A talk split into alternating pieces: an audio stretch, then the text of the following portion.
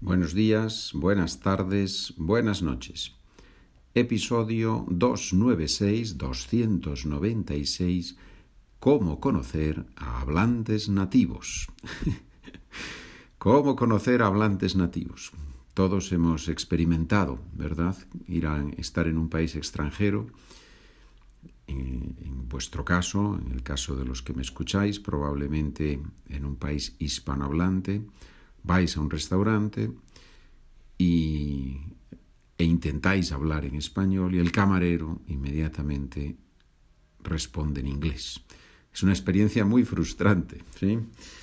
A mí me pasó también, recuerdo en Austria, en un autobús, eh, le pregunté a un austriaco en alemán, yo estaba estudiando alemán en ese momento, y le pregunté a un austriaco, a un vienés en concreto, dónde estaba la siguiente estación, si, la, si una estación era la siguiente o no, e inmediatamente me, me respondió en inglés. Yo les pregunté en alemán y él me respondió en inglés y dije, bueno, ¿qué vamos a hacer? ¿no? Muy bien.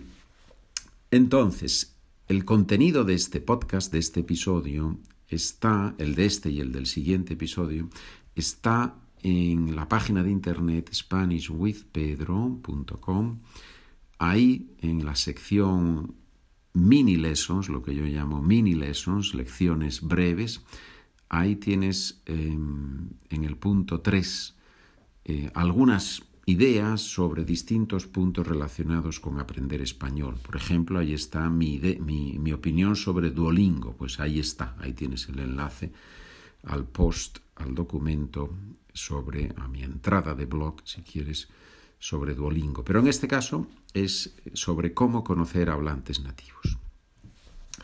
Y todos lo sabemos, todos sabemos que los podcasts, los PDFs, los libros con conversaciones, todo eso son instrumentos muy útiles. Pero nosotros estudiamos una lengua para comunicar con otras personas. En realidad, hablar español en un restaurante no es tan importante. Lo importante de verdad es conectar con hablantes nativos y tener conversaciones con ellos. Vamos a ver algunas ideas que yo he organizado en dos apartados. En el apartado que vamos a ver hoy, cómo puedo conocer a hablantes nativos de español si vivo en un país hispanohablante o si paso una temporada en un país hispanohablante. A lo mejor una persona va de vacaciones tres semanas a España o a México o Argentina y bueno, es un periodo de tiempo en el que se puede intentar tener más contacto con, con los hispanohablantes. Si ese no es tu caso, puedes pasar al episodio siguiente porque ahí hablo de para las personas que no están en un país hispanohablante. Número uno. Primera sugerencia, primera idea. Busca en Internet actividades culturales en tu ciudad. Madrid, Mallorca, Ciudad de México, Buenos Aires, no importa. Busca en Internet actividades culturales. También conferencias y charlas en tu ciudad. Y por último, mesas redondas en tu ciudad. Con esos tres tipos de actividades, muy probablemente vas a encontrar algo que te guste. Y si asistes a alguna de esas actividades e intentas hablar con otras personas, vas a poder usar el idioma. Incluso si no hablas con nadie, es útil escuchar a los hablantes nativos. Si vas a esa entrada de blog que encuentras en mi página, SpanishWithPedro.com, allí verás que he escrito, al final del blog, he escrito unos enlaces para las personas que viven en Mallorca, en España, en esa isla, en España. Pero las mismas ideas las puedes aplicar al lugar donde tú vives o pasas una temporada. Segunda idea, segunda sugerencia. Vete a la biblioteca municipal o local y pregunta qué tipo de actividades culturales ofrecen ellos y qué otras instituciones ofrecen actividades culturales en la ciudad. Cuando digo culturales es un término muy genérico, pueden ser incluso deportivas, pueden ser conciertos, eh, cultural en un sentido amplio, no, solo una exposición de pintura.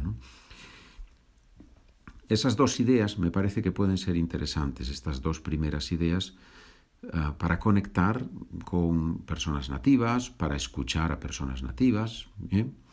Hay una tercera idea que yo he hablado con algunos estudiantes míos y les ha gustado y por eso la, expongo aquí. Haz voluntariado con personas hispanohablantes.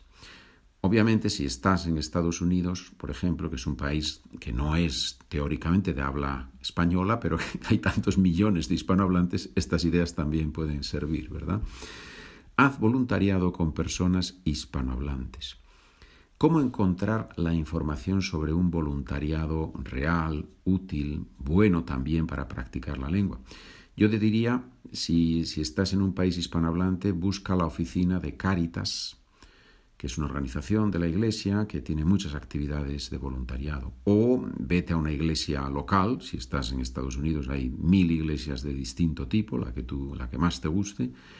O si no quieres tener contacto con ninguna organización religiosa, vete al ayuntamiento.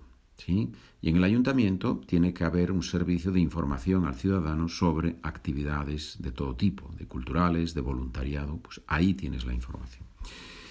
¿Qué actividades de voluntariado podrían ser interesantes para practicar la lengua? A mí se me ocurren dos muy sencillas o tres muy sencillas. Acompañar a una persona mayor. Simplemente ir a visitar a una persona mayor que está sola y charlar con esa persona. Es muy fácil. Otra posibilidad es visitar a una familia que necesita comida o que necesita alguna cosa y bueno, se les puede ayudar y a la vez charlar con ellos. Y una tercera opción, hay muchas, estas son solo tres, una tercera opción es ofrecerse para llevar en el coche a una persona para que pueda hacer la compra en el supermercado, por ejemplo. Hay organizaciones que facilitan ese contacto con personas que no tienen movilidad y el voluntario va con su coche, recoge a la persona y la lleva al supermercado, compra con ella y obviamente en todo eso eh, uno de los objetivos obviamente es ayudar a las personas y el otro también practicar el idioma. Es, es un objetivo legítimo, ¿verdad? Cuarta idea. Busca aplicaciones de intercambio de idiomas. Bueno, no es una gran idea original, ¿verdad? Hay muchas aplicaciones de intercambios de idiomas, pero algún estudiante me ha contado que lo que él ha hecho, o ella, en este caso era una, estudiante, lo que ella ha hecho es conectar con personas que viven cerca de donde ella vive. Y así, después de intercambiar en Internet, en la aplicación, algunos mensajes, incluso algunas clases, digamos, de comunes, después de un tiempo, si conectaron bien, pues quedaron en un café y a partir de ahí nació una amistad y también continuaron intercambiando los idiomas. Me parece que es una idea muy, muy buena. ¿sí? Elegir a través de esas aplicaciones, Tandem, Speaky, Linkbe, HelloTalk, hay muchas. Buscas en Internet aplicaciones para intercambiar idiomas y vas a encontrar 25. Pues busca personas que vivan cerca de ti.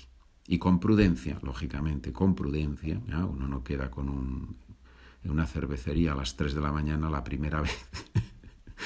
¿verdad? No, nos parece muy lógico, ¿no? Bueno, no sé, hay personas de todo tipo yo no lo recomiendo. Bien. Número 5.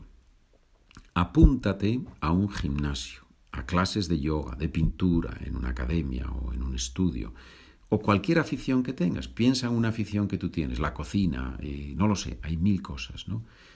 Y busca actividades relacionadas en la ciudad. E incluso es una cosa bastante buena si eres un experto en, pongamos, en pintar, bueno, pues vete a unas clases primero. O eres un experto en yoga, vete a unas clases de yoga, vete a unas clases de pintura, porque así vas a estar prestando más atención a la lengua que al contenido, porque el contenido ya lo sabes, ¿no? Pero me refiero que no vas a estar tenso porque estás en un mundo que tú ya manejas. Puede ser una buena idea. Número 6.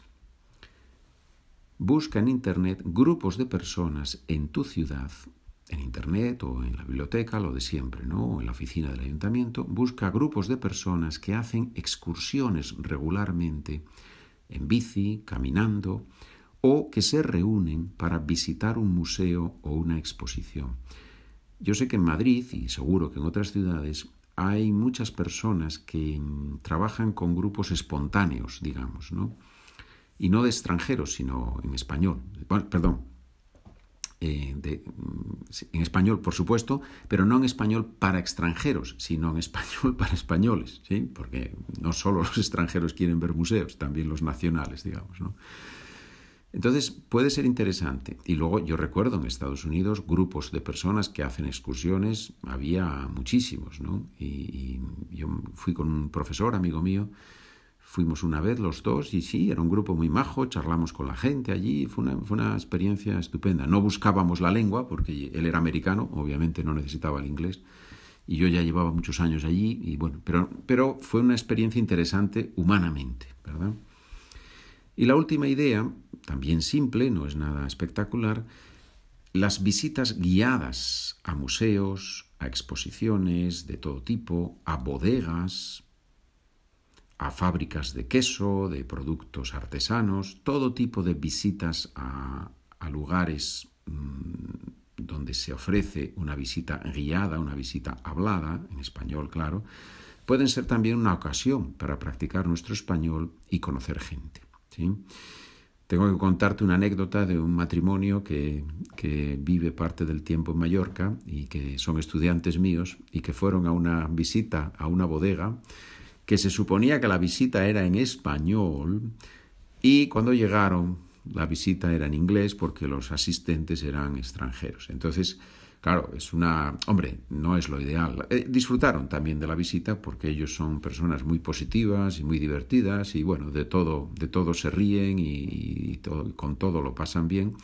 Pero mm, hay que asegurar en estos casos, decir, oiga, me interesa especialmente que sea en español. Entonces, por favor, asegúrense de que es en español. ¿no? Eso se puede hablar antes de llegar allí. Pero bueno, también si uno va a una bodega y es en inglés, pues bueno, uno toma unos vinos y se ríe y ya está, ¿no?